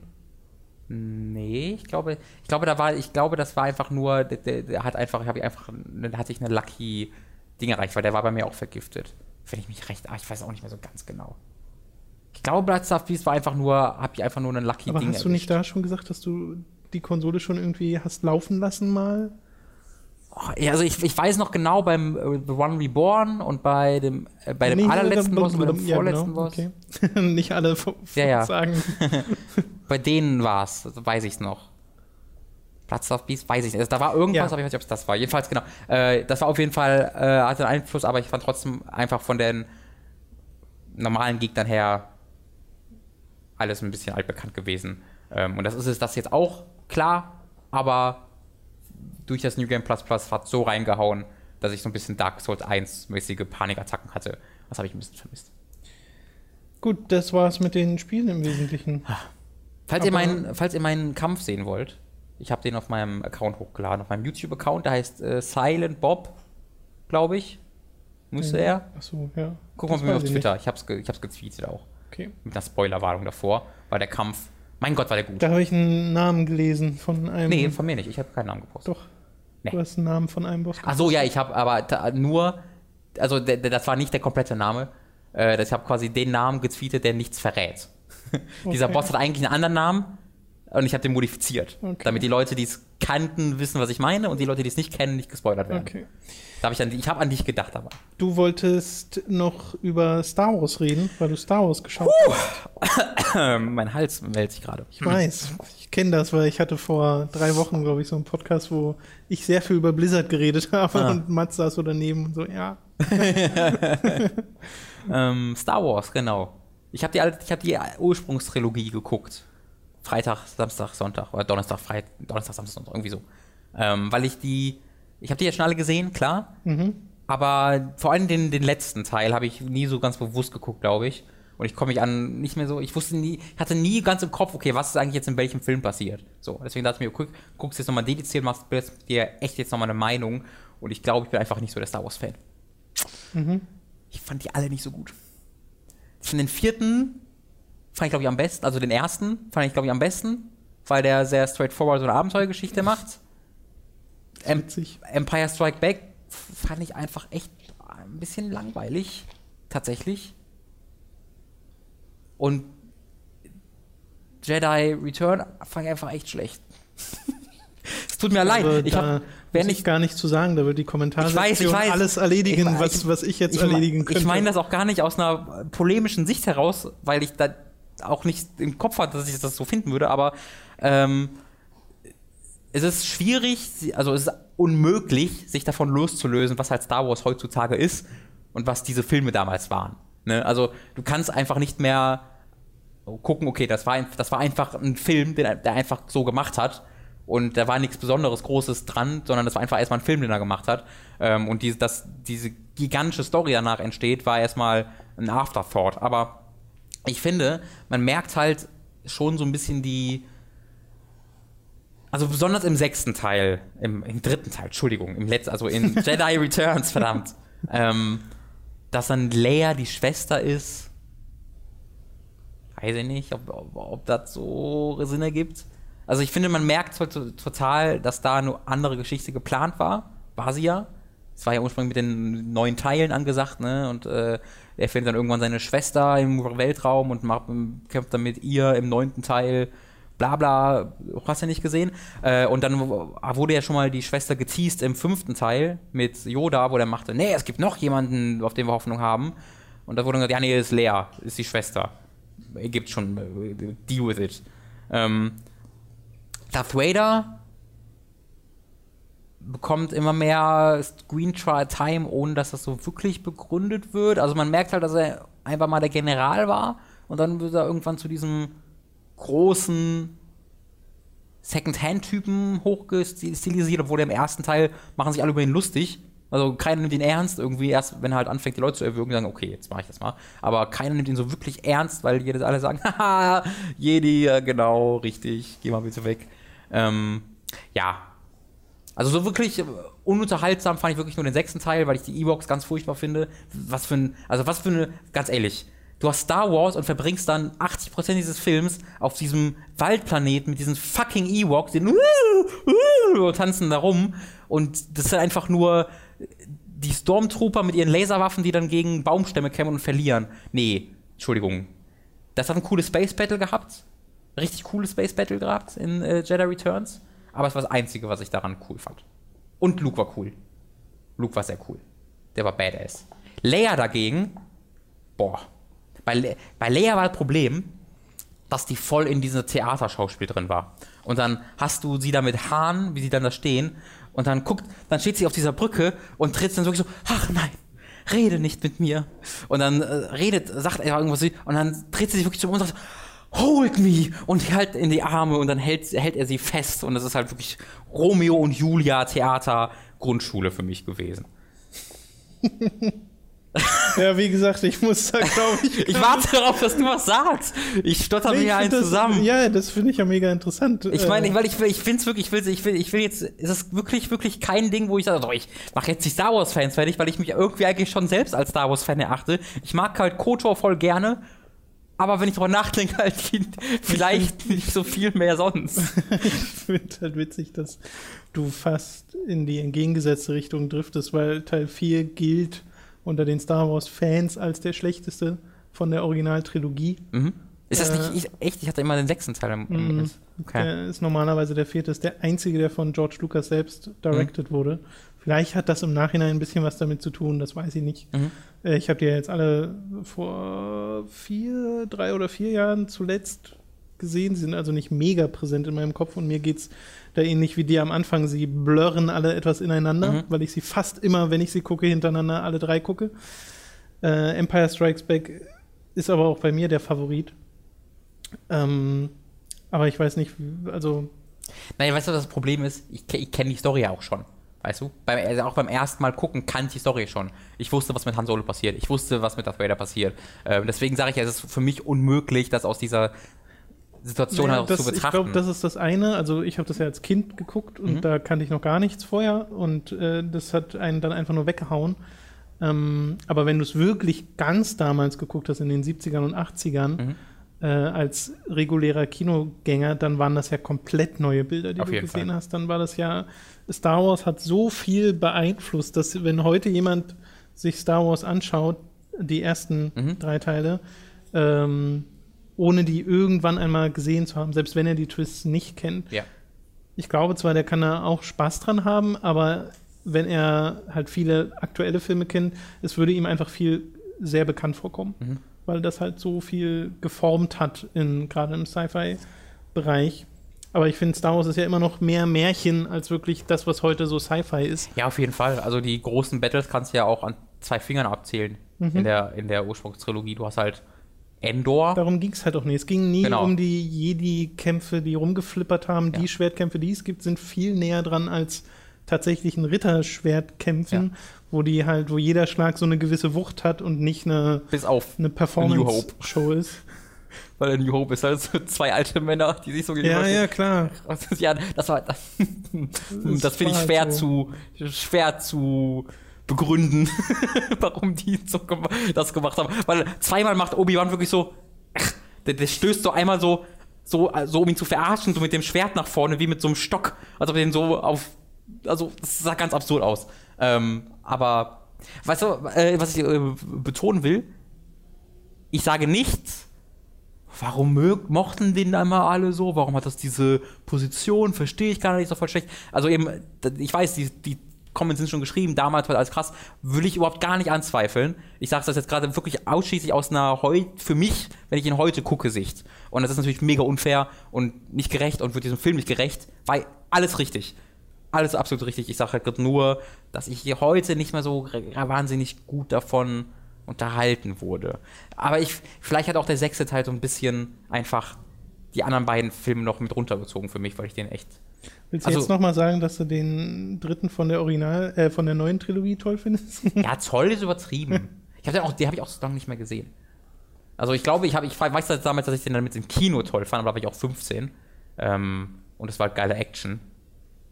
Aus heutiger Sicht auch nicht mehr. Ja. Ähm, aber ich glaube, wenn ich den heute angucken würde, fände ich auch nicht mehr so richtig. Das habe ich ja bestimmt schon mal erzählt. Ich hatte ja mal, als ich äh, Dani kennengelernt hatte, 2011, 2011, da habe ich ihr Star Wars gezeigt, weil sie kannte die Filme wirklich noch nicht mhm. äh, vollständig. Und habe mit der alten Trilogie angefangen.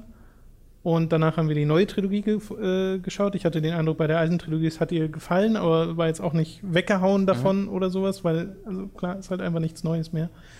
Ähm, aber die neue Trilogie, ohne dass ich vorher wirklich viel Input leisten musste, warum ich die jetzt nicht mag, ich wollte mhm. sie einfach mal zeigen, Äh, beim dritten ist sie einfach eingepennt. weil das wirklich, also und da habe ich halt auch nochmal Aber, festgestellt. das, aber du widersprichst mir nicht, dass das der beste der drei Filme ist.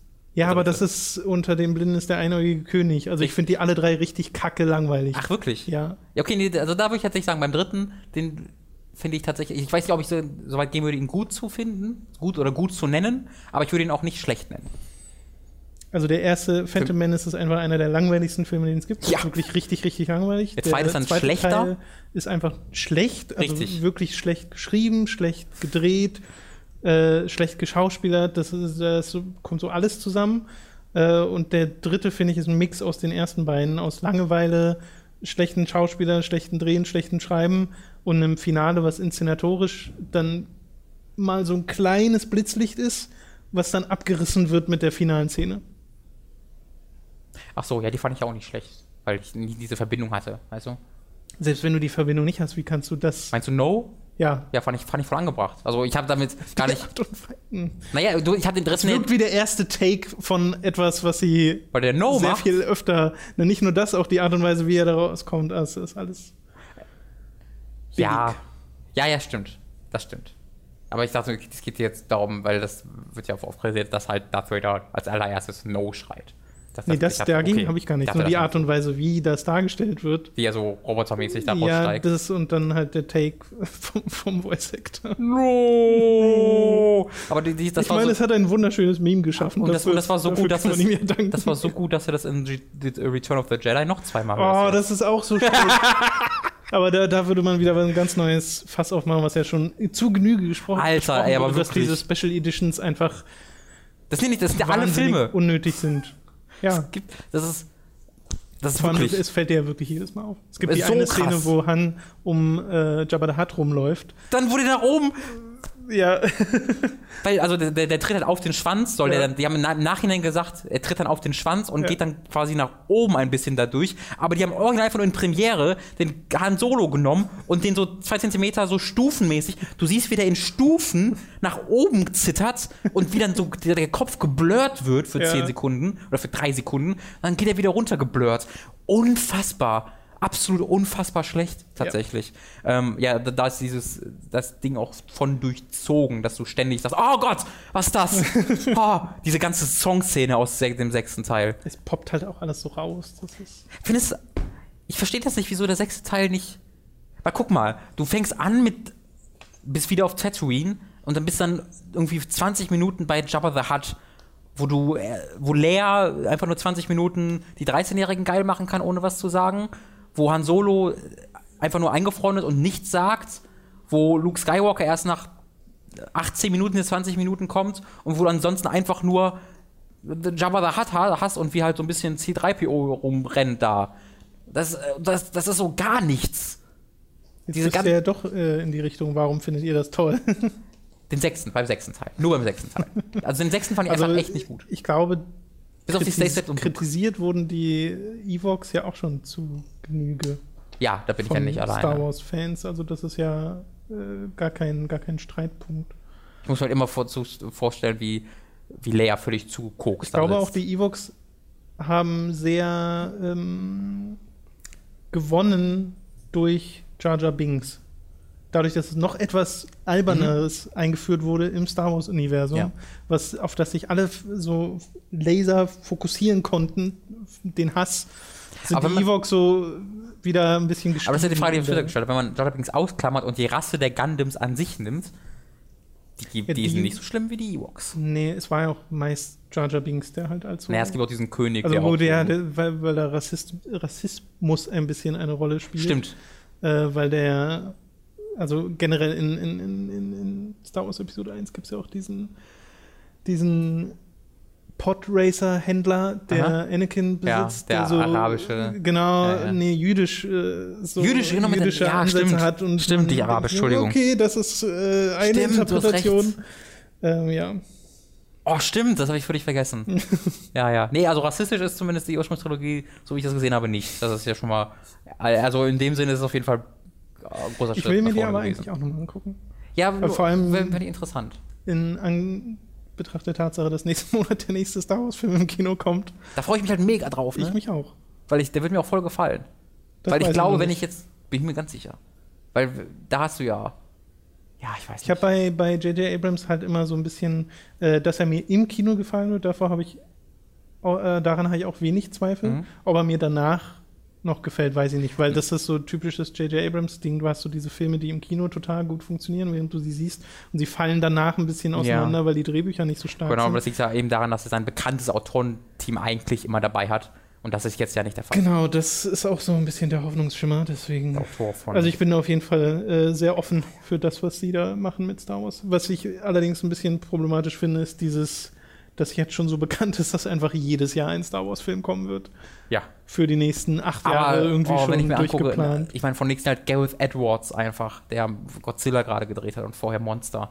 Äh, die haben so eine tolle, also die haben sich so die immer die ganzen Regi- Regisseure geschaut, wo ich mir dachte, ey, der, wenn, wenn der mal einen coolen, einen großen Film machen würde, wäre es geil. Das haben sie einfach gemacht, das finde ich. Und sie machen ja auch neue Stars, äh, nehmen sie ja, sie packen. Nee, noch also- ist das ja auch total cool. Ich frage mich Ja. nur, wie es dann in fünf Das Jahren ist, wenn fünf, wir fünf sein, Star ne? Wars-Filme hinter uns haben. Das stimmt. äh, könnte, könnte Stimmt, es kommt dann ja werden. 7, Rock One, 8. Ja, ja. Dann kommt das Bounty Hunter. Äh, Boba Fett übrigens, ne? Der hat eine total kleine Rolle in dem Film und wurde, wurde von Fans. Und wie der stirbt. Also, wo ist, wo ist der. Ku- Wie hat er jemals den ich Ruf nicht, bekommen, ich, dass er cool ist? Ich weiß auch nicht, woher der Kult herkommt vom der Design. steht, der steht original immer noch so da, ja, ich bin Bounty Hunter. Und dann, okay, da ist ein Typen, den ich kämpfen wollte. Fliegt er mit seinem Jetpack dahin, wird instantly abgeschossen oh, und fliegt in das Maul von dem Typen. Wo ich so, ja, ja. Hast du das nicht mehr in Erinnerung gehabt? ich hatte schon in Erinnerung, dass er nicht viel macht, aber ich hatte nicht in Erinnerung, dass der einfach so wirklich, man man hätte so diese eine Kameraeinstellung lassen müssen, wie der so in der Mitte ist die Kamera, man sieht ihn so von links nach rechts, ja, und drei Sekunden später kommt er, oh Gott, in das Maul und ist tot. ja. Okay. Also, äh, wie gesagt, nur, ich fand nur den sechsten echt nicht so gut unterhaltsam. Der vierte hat mir Spaß gemacht, der fünfte, den kann ich, glaube ich, einfach zu, da wusste ich, ich hatte ihn auch schon mal gesehen, genau, aber der war einfach zu sehr in der Popkultur drin, als dass ich ihn noch äh, wirklich für sich bewerten könnte, glaube ich. Was ich interessant finde, ist, dass er damals nicht gut angekommen ist, ne? Fünfte. Der wurde nicht gut reviewed. Der hat erst danach die, äh, die äh, Appreciation bekommen, War tatsächlich. das nicht bei. Oder nee, war das Nee, bei ist Empire Star Strikes Back. Ich überlege gerade, ob es beim ersten Star Wars auch so war. Nee, aber der erste war tatsächlich ziemlich, wurde ziemlich gefeiert, tatsächlich. Ich habe das, ich hatte das ja alles nochmal nachgeguckt und Empire Strikes Back war dann so, ja, hat keinen Anfang, kein Ende, was soll denn das? Ja. Und dann hat der ja Film ja so ein bisschen erstmal diese, diese Formel äh, ergründet im, im Ja, Filmbusiness. So große Trilogien zu machen. ne? Genau, dass es die Mitte halt immer dark sein muss und so. Ähm, und kein, kein Ende haben muss. Der ist immer, immer, wenn der, immer wenn der zweite, der Mittelteil böse und dunkel wird, wird immer gesagt Empire Strikes Back. Ja. Ähm, ja. Entschuldigung, ich entschuldige mich an alle. Bitte rastet nicht Ich völlig freue mich aus. sehr auf die Kommentarsektion unter diesem Podcast. Du willst über noch eine Serie reden, Mein Gott, der Robin, ey. nämlich Fargo, Ja. das du jetzt geschaut hast. Das steht bei mir auch noch Erste auf der Staffel habe ich geguckt. weil da gibt's die zweite ist jetzt Läuft gerade. läuft gerade Mhm. genau sowas. Habe ich auch noch nicht reingesehen, äh, weil es sind ja ist ja wie True Detective. Eigene, eigene Charaktere und Storys in jeder Staffel. Mhm. Äh, Im ähnlichen Szenario. Und ich muss sagen, die erste Hast du Staffel. den Original Fargo geguckt? Ja, aber ich kann mich an wenig erinnern. Okay. Ich habe den auf Blu-ray zu Hause, aber ich, ich weiß, dass er mir gefallen hat, aber Mhm. ich wusste nicht mehr so wirklich, was da passiert ist. Ähm, und äh, diese Serie ist, ist, könnte eine meiner Lieblingsstaffeln überhaupt sein. Ist, glaube ich, Top 3. Okay. Ähm, ich überlege gerade, wo ich anfange, weil ich nicht weiß, wo ich anfangen soll, weil jeder Punkt in dieser Serie ist grandios. Ich glaube, ich fange einfach an mit dem offensichtlichsten, mit Ma- Martin Freeman. Der ist sensationell. Ähm, ist noch nicht mal der Hauptcharakter wirklich, ist einer der Haupt, es gibt ja mehrere Hauptcharaktere. Die Geschichte wird ja aus verschiedenen äh, Sichtweisen erzählt und Martin Freeman ist eine dieser Sichtweisen. Es gibt äh, Sichtpunkt, Blickwinkel, Sichtweisen. Es gibt dann noch eine, ähm, eine Polizistin, die in einer in einem der inkompetentesten Läden arbeitet aller Zeiten und sich halt immer so ein bisschen gegen ihre Kollegen erwehren muss, die so gar keine Ahnung von nichts haben und immer gegen sie genauso ankämpfen muss wie gegen die Bösen. Dann gibt's äh, Billy Bob Thornton als Auftragskiller. Sensationell, weil dieser Auftragskiller ist so der ist der ist so, ich weiß nicht, weil ich letztes Mal jemanden gesehen habe, der auf diese Art und Weise böse war, weil der hat so mega Spaß daran, einfach überall so kleine Feuer zu säen. Der, also es gibt ein Beispiel, das hat nichts mit der zu tun, deswegen wird nichts gespoilert, keine Sorge. Ein Beispiel, der ähm, kommt in so einem Hotel an und sieht da, wie äh, die Hotelbesitzerin irgendeinem, ich glaube, vielleicht ihr Sohn, weiß bin ich mir nicht sicher, irgendeinen äh, Typen, der äh, Jugendlichen, der auch in dem Hotel arbeitet. Äh, und sie macht ihn halt total fertig, weil er irgendwas nicht gemacht hat. Mhm. Ähm, und er sieht das so, alles klar, checkt in das Hotel ein, geht dann raus, trifft dann draußen auf diesen, auf diesen ähm, Jungen und sagt ihm so, hör mal, lässt du das immer mit dir machen? So, also würde ich ja, ich erzähle dir mal eine Geschichte. Der hat immer die krassen Geschichten auf Lager, erzähle er so musst einfach mal ein bisschen beweisen, was du kannst. Wenn du das immer mit dir machen lässt, dann wirst du, wirst du ewig hier als ihr Diener arbeiten. Äh, mach mal was. Und redet halt so voll auf ihn ein. Und dann geht er einfach in sein Zimmer und dann fängt er und äh, irgendwie bringt er dann ihn auf die Idee. Genau, er, er sagt ihm das. Der Typ pinkelt dann in den Tank von der, vom Auto von der Frau. Mhm. Weil das war irgendwie eine Story, die er davor erzählt hat, wo auch sowas passiert ist. Und während er das macht, ruft der Auftragskiller Billy Bob Thornton dann die Frau an und sagt, ja mal, hier pinkelt irgendeiner in, dein, in deinem Tank und guckt da einfach, was passiert. Und das hat für ihn keinen Vorteil, nichts. Er macht das einfach, weil er das lustig findet. Aber der, der lacht ja dann noch nicht tot, sondern guckt da einfach so ein bisschen grimmig rein. Gut. Ja. Und das macht er halt ständig mit allem. Und das macht wahnsinnig viel Spaß, dir einfach zu sehen, wie der einfach Leben zerstört im Vorbeigehen mit drei Sätzen und dann einfach weitergeht. Also es ist schon nach wie vor dieses zwar dramatische, Thriller-mäßige mhm. mit halt schwarzem Humor. Ja, auf jeden Fall. Ja. Äh, das geht sehr, also wird sehr dramatisch auch. Es gibt so ein, zwei Szenen, wo ich wirklich, oh Gott, oh Gott, so Breaking Bad-mäßig, so, bitte okay. nicht das, bitte nicht das, bitte nicht das.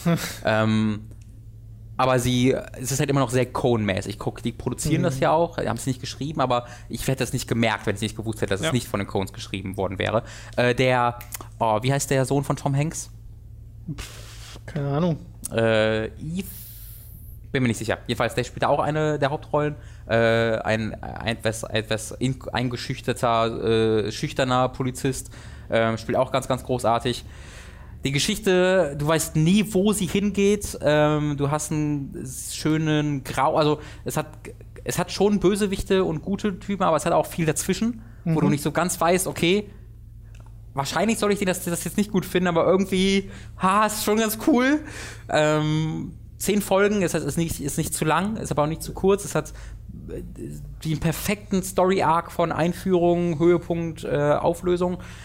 Äh, und äh, ich bin sehr zufrieden damit, dass es nicht damit weitergeht, weil sie haben einen wunderbaren Schlusspunkt und jetzt geht es dann einfach weiter. Und es freut mich total, weil ich habe jetzt das Wissen, dass dieses Kreativteam nochmal eine Geschichte erzählt mit diesem coolen Szenario. Mhm ohne dass ich jetzt äh, diese alten Charaktere nochmal irgendwie aus ihren, ja, aus ihrem, aus ihren Enden rausziehen müsste. Das finde ich irgendwie ein interessantes Konzept, dass sie, dass ich, weil das ja American Horror Story mhm. auch, auch, macht. True äh, Detective. Und Ach, True auch. Detective, genau, dass das jetzt irgendwie vermehrt auftaucht.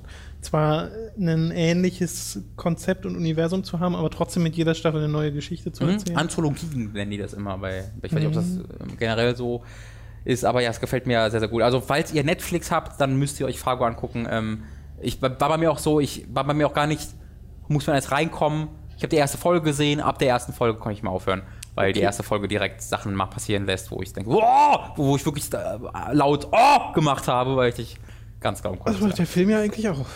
Ja. Das macht was auch? Der Film. Ja. Kann ich mich, wie gesagt, nicht mehr so gut daran erinnern, deswegen.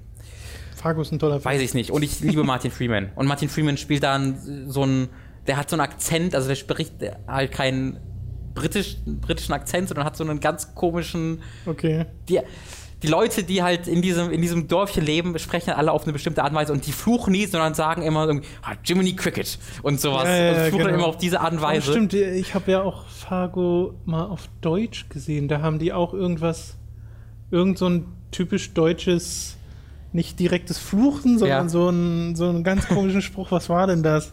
Das ist voll aufgefallen. Das war halt die Übersetzung von ja. dem. Ja, fand ich auch wahnsinnig schwierig, das zu übersetzen. Es ist halt einfach total sympathisch und lustig, wenn das übelst traumatisch Schlimme gerade passiert ist und dann steht er vor, oh Heck, oh Heck, oh Heck. das ist so, das ich glaube, so Yeses haben sie immer gesagt. Yeses? Yeses. Yeses Maria? Ja, genau. Das sagt immer Kann der, sein, der Danner von äh, Formel 1, der Moderator. Ah. Ja, also absolute, absolute äh, Empfehlung ohne, jede, ohne jedes Aber. Ich habe keinen Kritikpunkt daran Spielt Martin Freeman da aber wirklich mal so einen neuen Charakter oder ist es schon noch dieses Martin Freeman-artige? Weil das ist so, Sie, also wenn man. spielen, sie spielen damit. Ich, Ach so. Mehr sage ich nicht. Okay, alles klar. Sie wissen, was für Aber du Charaktere weißt, was er ich meine, spielt. ne? Ja, ja. Hobbit genau. und- Also sie und wissen, was für Charaktere er spielt und Ja. spielen damit. Okay, alles klar. Gut, dann sind wir durch aus diesem Robin-Podcast. Wie geht's Ich deiner hätte mir was zu trinken mitnehmen Mor sollen. morgen krankgeschrieben wegen Halsschmerzen. Nee, ey, ich hatte auf ganz voll das schlechte Gewissen. Ich fand's auch, ich fand's auch ganz geil, weil du einfach zu Hause sitzen kannst und na, nachdem du die ersten zwei Tage vorbei hast, wo dann wirklich du einfach tot bist und danach bist du dann ja noch krank, aber du kannst zumindest wieder irgendwie klar denken. Kann wieder anfangen, zumindest Sachen Richtig, und dann kannst du halt den ganzen Tag Oldborn zocken. Oldborn. Bloodborne Old Hunters. Oldborn. Old Hunter Spawn. Oldborn. Äh, kannst halt ganz Tag Old Hunters zocken oder StarCraft. Das ist halt ganz geil. Aber ganz, ganz halt so mit dem Wissen, Mann, wir wollten eigentlich dieses Video noch machen. Und deswegen hatte ich immer ein schlechtes Gewissen dabei im Hintergrund. Ja, aber krank ist krank, dafür kann man ja nun mal Ja. nix. Und lieber auskurieren, als mich anstecken. Ja. Ja, ja ich habe ich Schnupfen immer noch. Also wenn, ich, wenn du sagst, gehe ich sofort nach Hause. Eigentlich ist die Inkubationsphase vorbei, deswegen. Okay. Wenn so, du das sagst. vielen Bist Dank du Arzt? fürs Zusehen. Nee. machst du hier? Nee. Okay. Vielen Dank fürs Zusehen. Es sei nochmal auf patreon.com slash hooked hingewiesen, wenn ihr uns unterstützen möchtet. Das könnt ihr dort direkt tun. Ansonsten schaut mal auf unsere Support-Seite. Da sind die eingangs erwähnten Audible oder Amazon-Links. Wären wir euch sehr dankbar für. Vielen Dank fürs Zuhören. Wir hören uns nächste Woche wieder mit. Mal gucken. Warum hatten die eigentlich diese zentrale Rebellenbasis auf Hoth? Kommst du jetzt mit äh, Storyfragen? Hätten die nicht einfach sich ein bisschen dezentraler organisieren können, sodass sie nicht auf einen Schlag alle kaputt gemacht werden könnten? Wie groß ist die Rebellenarmee überhaupt? Ist das jetzt, sind das äh, auf Hoth die ganzen Rebellen gewesen? Warum hat der Todesstern so eine komische Wieso? Linie, in die man langfliegen kann? Und wieso wird im sechsten Teil einfach noch einer gebaut? Wie langweilig ist denn das? Bauen noch einen Das Todesstern. finde ich aber super. Das ganze Aber Special ist das Gleiche. Das ist aber so fast realistisch, weil äh, wenn jetzt, stell dir mal vor, das passiert in echten, dass dir irgendwas kaputt gemacht wird, brauchen wir halt noch einen. ja, das stimmt schon. ja. Das ist auch so, finde ich, eine gewisse Verzweiflung, aber der wird ja dann auch kaputt. Han Solo, ne? Ist ja, also ist ja, ich weiß, Han Solo-Type, aber ist auch ein bisschen ein Arschloch. Ja, Also ein bisschen auch, also nicht so, ah, bist du, also, also ich, ich hätte mir auch ein bisschen ab und zu gesagt, ey, bitte sprech mal nicht mehr mit mir, geh mal bitte nach Hause und Charakter. lass die Lady in Ruhe. Diese Lady hat Nein gesagt, fass sie nicht an. Da, ich verklag dich, Han Solo. Han Solo Das ist sexuelle Belästigung, Han Solo. am Arbeitsplatz. Bist du fertig? Und Chewbacca sieht auch komisch aus. Und das Sklavenkostüm war echt Was für ein Kostüm? Sklavenkostüm von Leia. Weiß nicht, was das sollte. Weiß wirklich nicht, was das sollte. Ja, was sollte Jabba da hat, ne? Was, soll, was, Und dieses kleine was Viech, was ihm auf der Schulter sitzt oder so. was, was sollte das? Schon ein Scheißfilm, ne? Warum mag irgendjemand Star Wars? Warum hat das damals jemand gemocht? Vielleicht war der dritte Teil doch der beste.